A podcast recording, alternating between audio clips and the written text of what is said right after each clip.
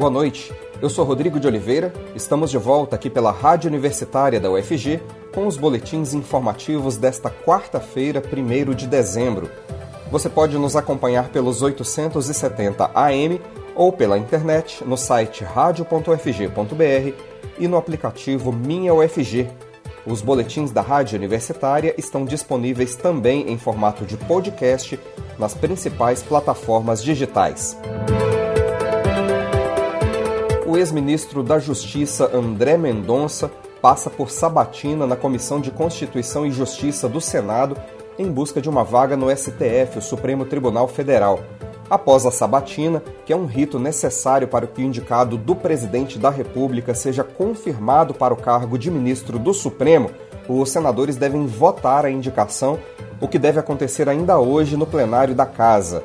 O ex-ministro é também pastor da Igreja Presbiteriana, mas durante a sessão fez acenos à classe política e tentou se descolar da imagem de terrivelmente evangélico. Na série de perguntas dos congressistas, Mendonça evitou criticar falas e decisões de Jair Bolsonaro, mas buscou se distanciar das posições mais controversas adotadas pelo presidente. Em algumas perguntas, o ex-ministro não comentou detalhes com a justificativa de que poderá julgar futuramente esses temas no Supremo. Apoiado por líderes evangélicos, Mendonça se comprometeu a defender o Estado laico e contrariou Bolsonaro ao afirmar que não fará orações semanais no Supremo, como pediu o presidente. O ex-ministro disse não haver espaço para manifestações religiosas durante as sessões do tribunal. Reafirmo meu irrestrito compromisso com o Estado democrático de direito, conforme expresso desde o preâmbulo da nossa Constituição. Dentro dessa perspectiva, inclui-se o compromisso de respeitar as instituições democráticas, em especial a independência e a harmonia entre os poderes da República. Esse preceito constitucional está inserido dentro do sistema de freios e contrapesos próprios ao Estado democrático de direito. Nesse sentido, entendo que o Poder Judiciário deve atuar como agente pacificador dos conflitos sociais e garantidor da legítima atuação dos demais poderes, sem ativismos ou interferências indevidas nesses. Penso que a automoderação do Judiciário é corolário lógico do próprio princípio democrático.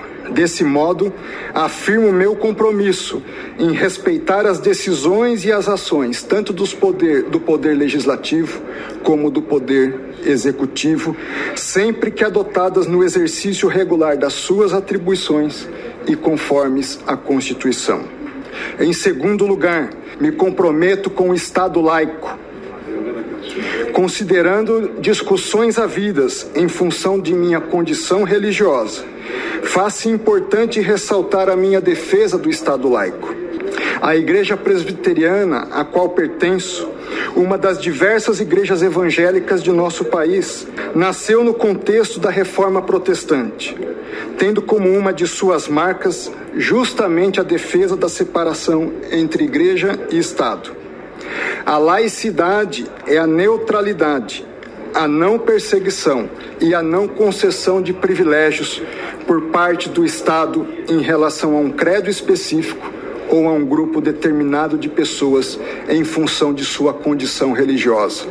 Significa garantir a liberdade religiosa de todos os cidadãos, inclusive daqueles que optam por não ter religião. É, mas em um julgamento no Supremo em abril, quando ainda chefiava a AGU, Advocacia Geral da União, Mendonça atuou para manter os cultos presenciais em igrejas durante a pandemia de Covid. Na ocasião, o ministro de Bolsonaro afirmou que os verdadeiros cristãos estão sempre dispostos a morrer para garantir a liberdade de religião e de culto. A fala levou parlamentares a duvidarem se o ex-ministro, que é pastor presbiteriano, saberá impedir que as convicções religiosas influenciem seu trabalho no Supremo. O senador por Goiás, Jorge Cajuru, do Podemos, que é o único a declarar abertamente que vai votar contra a indicação de Mendonça em plenário, questionou o ex-ministro sobre inquéritos abertos contra jornalistas e críticos de Bolsonaro por ordem do Ministério da Justiça, com base na Lei de Segurança Nacional, que entrou em vigor durante a ditadura militar e foi revogada pelo Senado em agosto desse ano. Mendonça afirmou em resposta que nunca houve o intuito de perseguir ou intimidar os críticos de Bolsonaro. O uso da Lei de Segurança Nacional, segundo ele, ocorreu em estrita obediência ao dever legal. Em suas passagens pelo governo, além da abertura de inquéritos contra críticos de Bolsonaro, Mendonça protagonizou episódios como a criação de um dossiê sobre servidores identificados pelo governo como antifascistas. Após mais de quatro meses de espera pela sabatina, Mendonça tem apoio declarado de mais de um terço do Senado. Em um levantamento feito pelo portal UOL, 29 parlamentares afirmaram que vão votar a favor da nomeação. Outros 29 preferiram não antecipar o voto e 22 não responderam à pesquisa. Apenas Jorge Cajuru se declarou contrário. E após 40 anos do registro oficial dos primeiros casos de AIDS, cerca de 1 milhão e 500 mil pessoas ainda são infectadas pelo HIV todos os anos no mundo. A jornalista Ana Flávia Pereira preparou uma reportagem especial sobre esse tema para gente. Vamos acompanhar. Hoje, 1 de dezembro, é o Dia Internacional da Luta contra a AIDS. Instituída pela Organização Mundial da Saúde em 1987, a data tem como objetivo conscientizar a população sobre uma das doenças que mais mata no mundo. Nas celebrações que envolvem a data, a ideia é não apenas informar sobre sintomas, perigos e formas de prevenção à doença, mas também auxiliar no combate ao preconceito que os portadores de HIV sofrem na sociedade. Os primeiros registros de casos de AIDS no mundo foram feitos em 5 de junho de 1981 nos Estados Unidos. Cinco jovens homossexuais foram diagnosticados com a doença, embora a denominação HIV-AIDS ainda não existisse. A nova síndrome foi relacionada ao sangue e passou a ser identificada inicialmente como uma doença de homossexuais. Nos anos seguintes, entretanto, a infecção se espalhou entre mulheres, homens héteros, usuários de drogas, hemofílicos, pessoas que recebiam transfusão de sangue e mesmo bebês. É a partir daí que a infecção passa a ser classificada como epidemia. Nestes 40 anos, quase 35 milhões de pessoas morreram de doenças relacionadas à AIDS em todo o mundo, de acordo com o levantamento da UNAIDS. Nos anos 80 e 90, o diagnóstico da doença era quase uma sentença de morte. Mas com o passar dos anos e com a evolução da ciência, surgiram tratamentos que hoje proporcionam à pessoa que vive com HIV/AIDS uma expectativa de vida semelhante à de uma pessoa sem o vírus. Atualmente é possível ter o HIV sem, no entanto, desenvolver a AIDS. Isso significa que, com o tratamento com medicamentos antirretrovirais, a carga viral fica tão baixa que é indetectável. Além da melhora na qualidade de vida, essa condição impede a transmissão sexual do HIV. Segundo o último relatório organizado pela UNAIDS Brasil, cerca de 37,6 milhões de pessoas vivem com HIV no mundo atualmente e cerca de 1 milhão e 500 mil pessoas são infectadas a cada ano.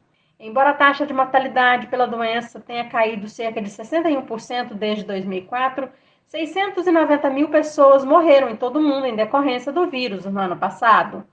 No caso do Brasil, dados do Boletim Epidemiológico do Ministério da Saúde, divulgados em dezembro de 2020, mostram que mais da metade das vítimas fatais, 61,7% delas, são pessoas pretas. Dos quase 42 mil novos casos registrados no Brasil, quase 59% são de homens gays e bissexuais, e no caso das mulheres, 86,8% são hétero. O Ministério da Saúde também contabilizou dados referentes à população trans, também vulnerável ao HIV. Estima-se que cerca de 36,9% das infecções recentes tenham como vítimas a população transgênero, principalmente mulheres trans e travestis. segundo estudo do Fundo das Nações Unidas para a Infância, o UNICEF, em 2020, uma criança foi infectada com HIV a cada dois minutos no mundo. Vamos acompanhar a reportagem e saber mais. Pelo menos 310 mil crianças foram contaminadas com o HIV no ano passado, o equivalente a um menor a cada dois minutos. Os dados são do relatório do Unicef, divulgado em Nova York e Joanesburgo na segunda-feira. Causas relacionadas à AIDS mataram 120 mil crianças no mesmo período, uma a cada cinco minutos. O resumo global sobre HIV e AIDS alerta que a pandemia está agravando desigualdades no combate ao vírus. Com isso, crianças, adolescentes, mulheres grávidas e amamentando são as mais vulneráveis e as que correm o maior risco sem o tratamento. A diretora executiva do Unicef, Henrietta Fore, lembrou que a epidemia de AIDS está entrando pela quinta década em meio a uma pandemia de Covid-19 que sobrecarregou os sistemas de saúde. A chefe da agência da ONU ressaltou ainda casos de saúde mental, abuso de crianças, aumento da pobreza e dos riscos de infecção em crianças e mulheres. Em todo o mundo, duas em cada cinco crianças vivendo com HIV não sabem de seu diagnóstico e apenas um pouco acima da metade dos menores soropositivos recebe tratamento antirretroviral. Temas como tabu, estigma, gênero são algumas das causas para o desconhecimento do status de quem vive com o vírus. Da ONU News em Nova York, Ana Paula Loureiro. E durante a abertura do dia D do Dezembro Vermelho, mês em referência ao Dia Mundial de Luta contra a AIDS, a Secretaria Municipal de Saúde de Goiânia apresentou os dados do cenário epidemiológico de infecção pelo HIV na capital entre os anos de 2011 e 2020. Conforme o documento, 446 pessoas foram diagnosticadas com HIV em Goiânia apenas em 2020. O número é o mais baixo desde 2014, quando esse mesmo número de pessoas havia sido diagnosticado com HIV na cidade.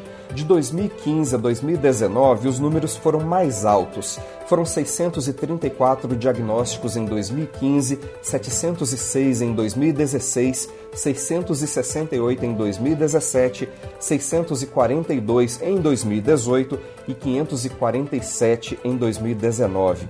De acordo com a secretaria, em virtude do Dezembro Vermelho, as ações da pasta contra o HIV são mais frequentes, com campanhas educativas, testagens diárias nas unidades de saúde, além da distribuição de preservativos em diversas ações educativas. O secretário de Saúde de Goiânia, Durval Pedroso, conclamou a população a se testar, dizendo que a grande estratégia para evitar a AIDS são os diagnósticos e o tratamento precoce da infecção pelo HIV. Pedroso salientou que um médico da rede pública acompanha os pacientes diagnosticados, fazendo exames periódicos e receitando medicamentos que reduzem a carga viral, deixando-a indetectável e, por consequência, reduzindo a transmissão do HIV. E agora a gente vai falar sobre a nova variante Ômicron do coronavírus. São Paulo confirmou o terceiro caso no Brasil. O secretário municipal de saúde de São Paulo, Edson Aparecido, confirmou no final da tarde desta quarta-feira o terceiro caso de infecção pela variante Ômicron do coronavírus no país. Trata-se de um passageiro de 29 anos vindo da Etiópia que desembarcou no Aeroporto Internacional de Guarulhos no último sábado, dia 27. Na ocasião, ele testou positivo para Covid em um teste feito no próprio aeroporto. O sequenciamento genético com a variante Omicron foi confirmado hoje pelo Instituto Adolfo Lutz. Segundo a Prefeitura de São Paulo, o homem já tinha se vacinado com as duas doses da Pfizer. Ele passa bem e está em isolamento domiciliar desde sábado. Os outros dois casos de infecção pela Omicron no Brasil são de um casal de missionários que atua na África e veio para a cidade de São Paulo visitar familiares que residem na capital paulista. E a variante Omicron se espalha pelo mundo. Hoje, o governo dos Estados Unidos também confirmou o primeiro caso da nova cepa no país. O caso foi detectado na Califórnia. A pessoa voltou da África do Sul em 22 de novembro e testou positivo para a Covid nesta segunda-feira, dia 29. Hoje, o governo americano atestou que o caso é da variante Omicron. De acordo com o governo, a pessoa já havia sido vacinada, mas ainda não havia recebido a dose de reforço. Mesmo assim, ela apresenta apenas sintomas leves da doença. Com a confirmação desse paciente nos Estados Unidos, aumentou para 23 a lista de países com casos da Omicron confirmados. Autoridades de saúde de Botsuana dizem que a maioria dos casos da variante Omicron no país foi assintomática foram confirmados 19 casos da Omicron em Botsuana. De acordo com o governo, desses 19 casos, 16 foram assintomáticos. As outras três pessoas apresentaram apenas sintomas muito leves. O governo de Botsuana confirmou que a maioria dos pacientes já testou negativo para Covid, ou seja, já está totalmente recuperada da doença. em mais uma entrevista coletiva realizada nesta quarta-feira, dia 1, a OMS, Organização Mundial da Saúde, reforçou que ainda é cedo para afirmar que a cepa Omicron é mais transmissível e se há perda de proteção das vacinas para a nova variante. O diretor-geral da entidade, Tedros Adhanom, ressaltou que a África do Sul não deveria ser penalizada por outros países por fazer o que é correto. De acordo com o líder da OMS, há uma preocupação de que outros países parem de informar rapidamente as autoridades sobre a pandemia com receio de penalizações. Questionado sobre o Ano Novo e o Carnaval no Brasil, Tedros Adhanom disse que ainda não pode dizer se é certo ou não manter as celebrações. A OMS lembrou que uma série de medidas de proteção já foram orientadas, como o uso de máscaras e distanciamento social. Os especialistas da OMS reforçam que todos deveriam tomar medidas para diminuir sua exposição ao vírus e que quanto maior a circulação de pessoas, maior o número de infectados. Prefeitura lança pesquisa para a construção do Plano de Mobilidade de Goiânia. O lançamento será nesta quinta-feira, dia 2, no Salão Nobre do Paço Municipal. A pesquisa Por Onde Você Anda é um trabalho desenvolvido pelas secretarias municipais de Planejamento Urbano e Habitação, de Mobilidade, de Inovação, Ciência e Tecnologia e pela CMTC, a Companhia Metropolitana de Transporte Coletivo. O trabalho também conta com o apoio da UFG, Universidade Federal de Goiás, por meio do LDT, Laboratório de Desenvolvimento em Transportes. Mais detalhes da pesquisa sobre o plano de mobilidade de Goiânia serão divulgados amanhã. O plano diretor de Goiânia retorna para vereadores 431 dias depois e com questionamentos do Ministério Público do Estado de Goiás. Vamos saber mais informações com a jornalista Maria Cristina Furtado. Boa noite, Maria Cristina. Boa noite, Rodrigo. Boa noite, ouvinte da Rádio Universitária. O Paço Municipal devolveu para a Câmara de Vereadores, no início da noite desta terça-feira, o projeto de lei 23-2019 que atualiza o plano diretor. A devolução ocorre após 431 dias. Em 25 de setembro de 2020, a gestão Iris Rezende, do MDB, havia pedido a devolução do projeto depois de polêmicas sobre as mais de 200 emendas propostas pelos vereadores e questionamentos do Ministério Público do Estado de Goiás. Mesmo com o retorno, ainda há dúvidas sobre qual o conteúdo do projeto, se houve alterações e até mesmo sobre a legalidade da tramitação, visto que o mesmo Ministério Público recomendou que a proposta fosse antes apresentada ao Conselho Municipal de Políticas Urbanas, COMPUR, o que não foi feito. Depois da retirada do projeto, houve parecer da Comissão do Plano Diretor ainda em 2020, sobre as emendas dos vereadores, em que os técnicos apontaram falta de estudos e de possibilidade que as mesmas prosperassem. Já neste ano, com a gestão Rogério Cruz, do Republicanos, foi instituído o grupo de trabalho composto por vereadores, técnicos do Passo e do mercado imobiliário. A ideia era chegar a um consenso sobre as mudanças para que se apresentasse um projeto coeso e que seria rapidamente aprovado. O documento foi entregue ao prefeito em junho, quando passou a ser analisado por técnicos da Casa Civil. A análise foi finalizada em outubro, com alterações na proposta do GT, em sua maioria na redação das emendas. No entanto, a Casa Civil também alterou propostas feitas pelo grupo, que, em tese, tinham o aval da Câmara Municipal. São 18 mudanças substanciais. A Casa Civil, por exemplo, questiona a proposta de índices de aproveitamento que seriam usados para cálculo de adensamento na cidade.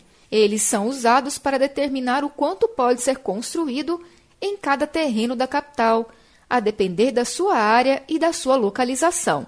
Os técnicos apontaram que a proposta fica comprometida, visto que não houve indicação de estudo sobre o tema, mas o documento não deixa claro se a mudança seria mantida ou voltaria à ideia do projeto original, em que é utilizado a fração ideal para calcular o adensamento. Neste caso, o índice propõe um número de unidades fixas para cada terreno, a depender do seu tamanho ou localização.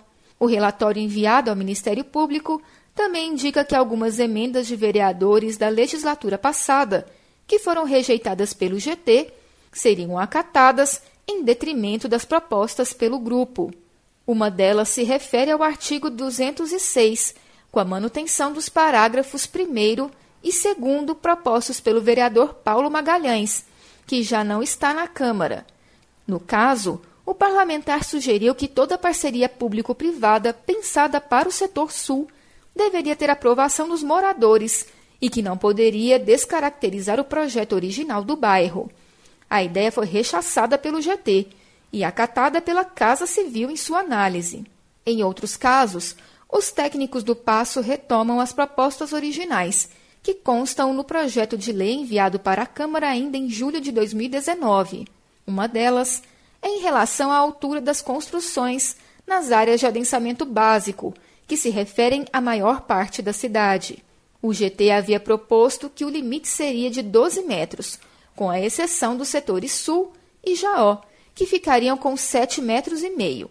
Já a Casa Civil manteve a exceção, mas retornou o limite dos demais bairros para 11 metros, conforme a indicação do projeto original. A intenção do passo municipal é que o plano diretor seja aprovado ainda este ano, mesmo com a realização de audiências públicas para a discussão do projeto. Os técnicos da Casa Civil, em relação às análises das mudanças propostas pelo grupo de trabalho instituído pelo Paço Municipal, não fizeram qualquer análise da expansão urbana idealizada. O GT recorreu ao instrumento de outorga onerosa de alteração de uso de solo, em que não é estabelecida uma área de expansão, mas sim um espaço em que seria permitida a troca de um terreno da área rural para a área urbana, por meio de compensação financeira. Ou seja, a cidade teria macrozona urbana, macrozona rural e, entre elas, uma macrozona urbanizável. É com você, Rodrigo. INEP divulga gabarito do Enem 2021 com questão da Copa do Brasil anulada. O gabarito oficial das provas do Enem 2021 foi divulgado hoje pelo INEP, Instituto Nacional de Estudos e Pesquisas Educacionais Anísio Teixeira. O gabarito está disponível no site do Instituto na área de provas e gabaritos. A polêmica questão da Copa do Brasil foi anulada pelo órgão professores já haviam apontado que a pergunta deveria ser excluída, já que não apresentava uma resposta correta. A questão anulada é a de número 157 da prova rosa, 138 da prova azul, 155 da prova cinza e 178 da prova amarela. De acordo com o Ministério da Educação, as notas finais dos participantes do Enem, assim como as notas da redação, serão divulgadas no dia 11 de fevereiro de 2022. Considerado a principal porta de entrada ao ensino superior no país, o Enem 2021 ocorreu em meio à pior crise da história do INEP. Servidores do órgão fizeram denúncias de assédio, falta de caráter técnico nas decisões da alta gestão e de supostas interferências na prova. Duas semanas antes do primeiro dia do exame, mais de 30 servidores assinaram um pedido de exoneração coletiva. Começa hoje o primeiro Festival de Teatro Popular, que terá vários espetáculos gratuitos até o dia 17 no Cine Ouro, no centro de Goiânia. O evento é uma parceria da Prefeitura de Goiânia com o SATED, o Sindicato dos Artistas em Diversão do Estado de Goiás. O objetivo do festival é consolidar o cenário da cultura teatral goiana e promover a visibilidade de grupos pioneiros. Durante as três semanas de duração do festival, serão apresentados 23 espetáculos teatrais diferentes nos turnos vespertino e noturno, divididos em três categorias: infantil, infanto-juvenil e adulto. Os ingressos estarão disponíveis na plataforma Simpla para retirada com antecedência. Cada CPF pode solicitar dois ingressos. O festival começa daqui a pouco às 8 da noite com o espetáculo do Arco da Véia, da companhia Mauri de Castro. A programação segue nesta quinta-feira às 3 da tarde com a encenação de Bullying Aconteceu Comigo, da companhia Marula de Teatro. o mesmo grupo volta ao palco às 8 da noite com o espetáculo Poesia Lua e Flor. A programação do Festival de Teatro Popular pode ser conferida no site da Prefeitura de Goiânia.